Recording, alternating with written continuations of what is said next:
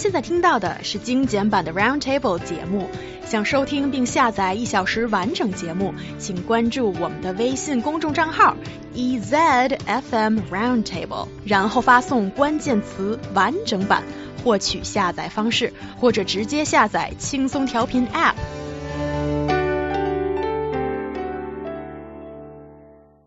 Leadership skills prove to be vital in the workplace, but what about during school years? Chinese parents are sometimes too hesitant or too eager to push their kids into student leader positions. They're called banganbo in Chinese. So, are these student leadership positions a huge deal in the dynamic of the classroom in China? Well, let's first oh, talk. So you know this well, stuff. I first want to talk about what was put on the paper, some things that maybe were published. Uh, on December 20th, 2016, Shanghai based news website, the paper published an article talking about the controversy, because that's why we're talking about it, the controversy over whether or not children should participate in student leadership services. The debate has been kind of confusing for parents in China.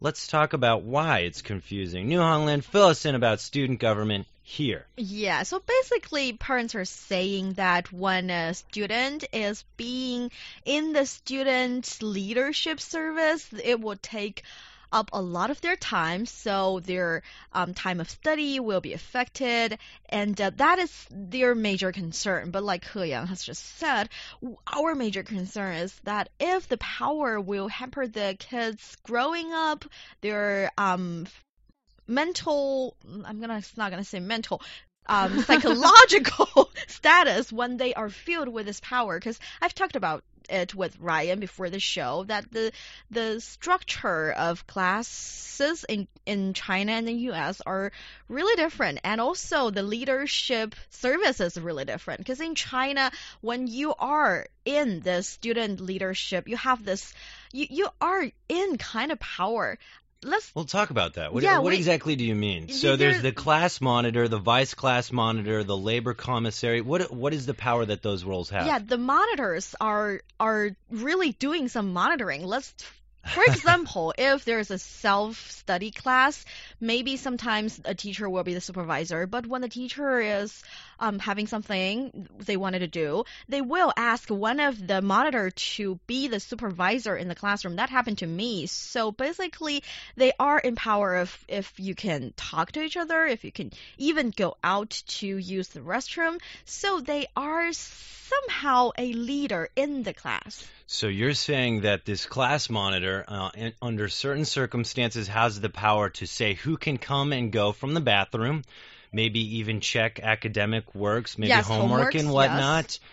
And uh, this happens in uh, primary school, middle school. Where Primary where is this school, happening? middle school. I think high school is better. But according to my personal experience, when I was in primary school, sometimes these student leaders can even check the test papers of other students. Maybe basic stuff, but they can. So it sounds like a huge privilege. Yes. And as, you know, kids, you don't really have had the opportunity to see what power looks like or feel, you know, when you're drunk in power, what that's like. And I think this is the first window for these kids.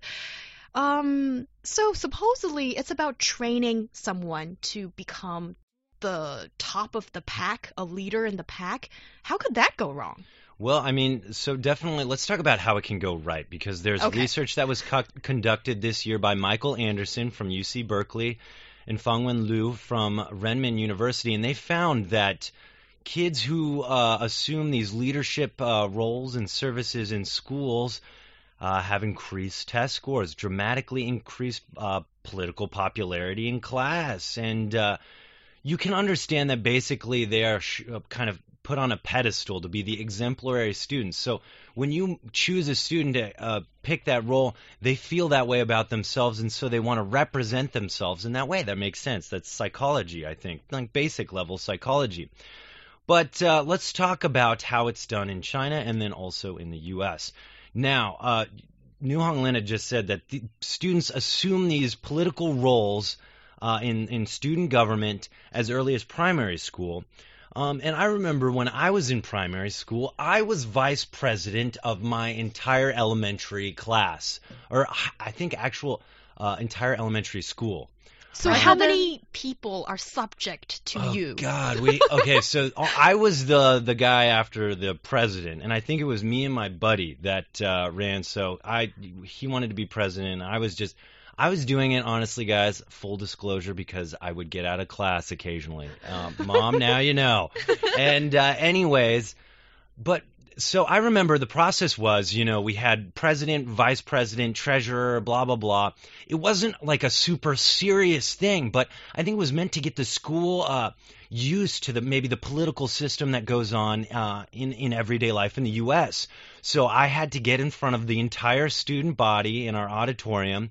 I think I don't even remember how old I was, but I basically just said a bunch of stuff like I want to be president or vice president because I think sodas should be free and candy should be eaten by all students.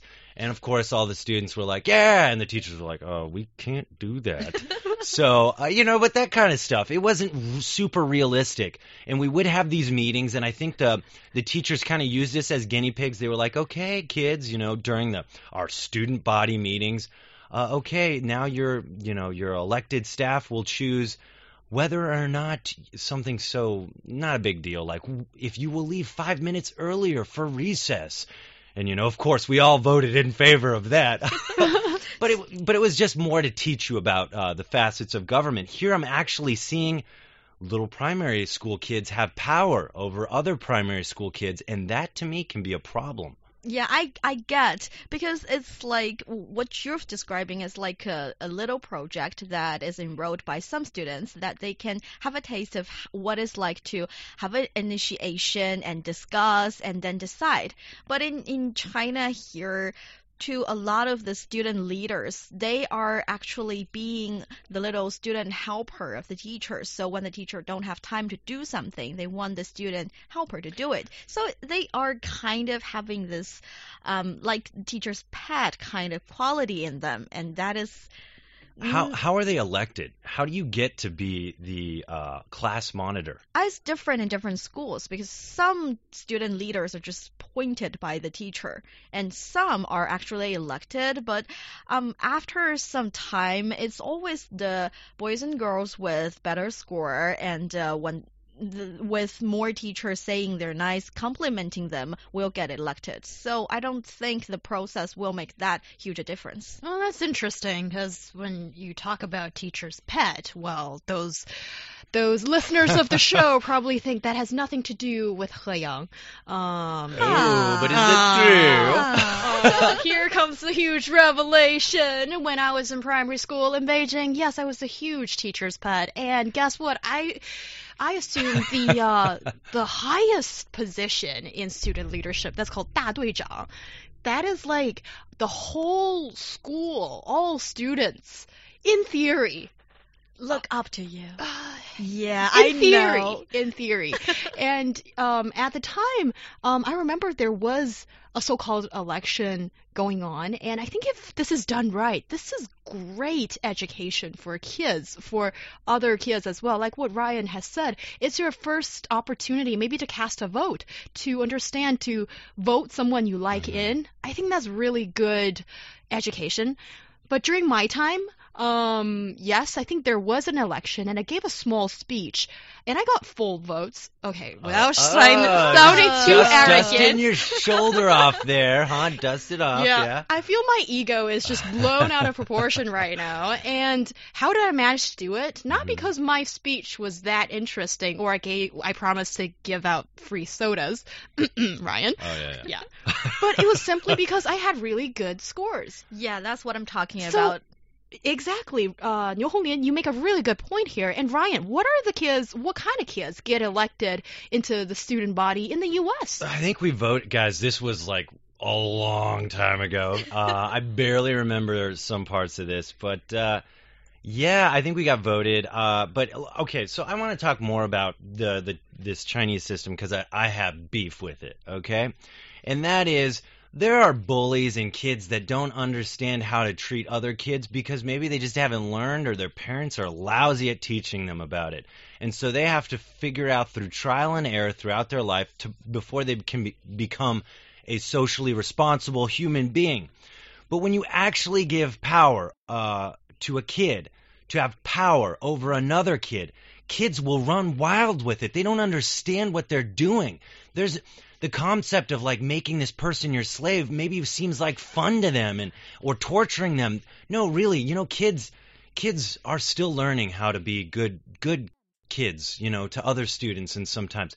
So I think uh, what Niu Honglin had described is when there's a teacher away or a class where it's self study, suddenly this one kid has free roam over all other kids. That's huge responsibility. And who's there to keep that kid in check to make sure he's not bullying some other kid or choosing some kid uh, to be like the class joke or something like that is going on behind the scenes?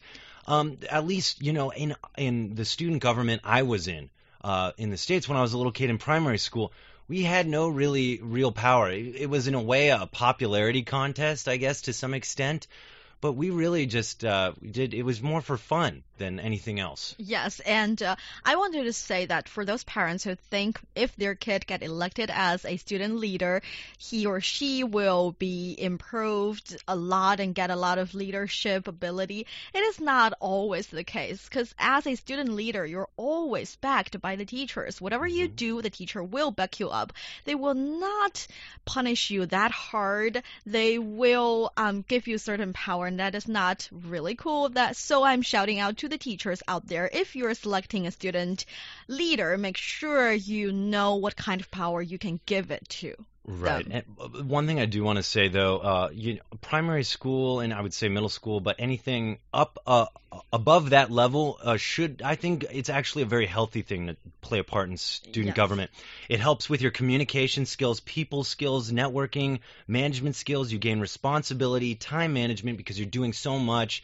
And uh, there was this thing in uh, my university and high school, uh, student governments and whatnot that looks so good on a resume and help you get into uh, programs and colleges all around the world that you want to get into. So it is a good thing. I just think keep in mind kids are kids, and when you give them power, sometimes they don't understand how to responsibly use it. Yes, I think that you sum it up really well. But as a kid, As the president uh, or Yeah, class putting- monitor. Class, the whole school. Oh come yeah, yeah. Oh, oh sorry. Oh sorry. yeah. I, I think I can share a little bit about the uh, experience being in Mhm. power kind of thing when you were that young. Yeah. And yes, you uh, the way it works in China is always the teacher consider you as part of their side Yeah, yeah, kind yeah. of thing. Otherwise, you won't be in that position. In, in your class, did everybody was it a required law that everyone had to be fashionable and fabulous? that's such a good I would question, imagine Ryan. that. Well, uh, too bad I didn't acquire Oh, my good. amazing fashion taste back then at that age. But yes, I remember uh, to respond to Ryan. um, uh, according to Superman, you know, great power comes with great responsibility. Mm-hmm. mm-hmm. and um, that is something i vaguely understood at the that's time. good. that's awesome. Um, but yes who can keep this kid in check is kind of a good question yeah. here. And hey Tanghua Meiban, our longtime listener on wechat is saying power is also about serving other people and this is a good way to cultivate a sense of responsibility. Well said. Yeah. i cannot poetically well said. more. Yes. And so, yes, I think with leadership skills, um, the way it's worked in China, um, there could be some possible problems. And I realized part of it as in junior high, I didn't hold any leadership positions because no more teacher's pet. no more, no more. I thought I need to speak for the people.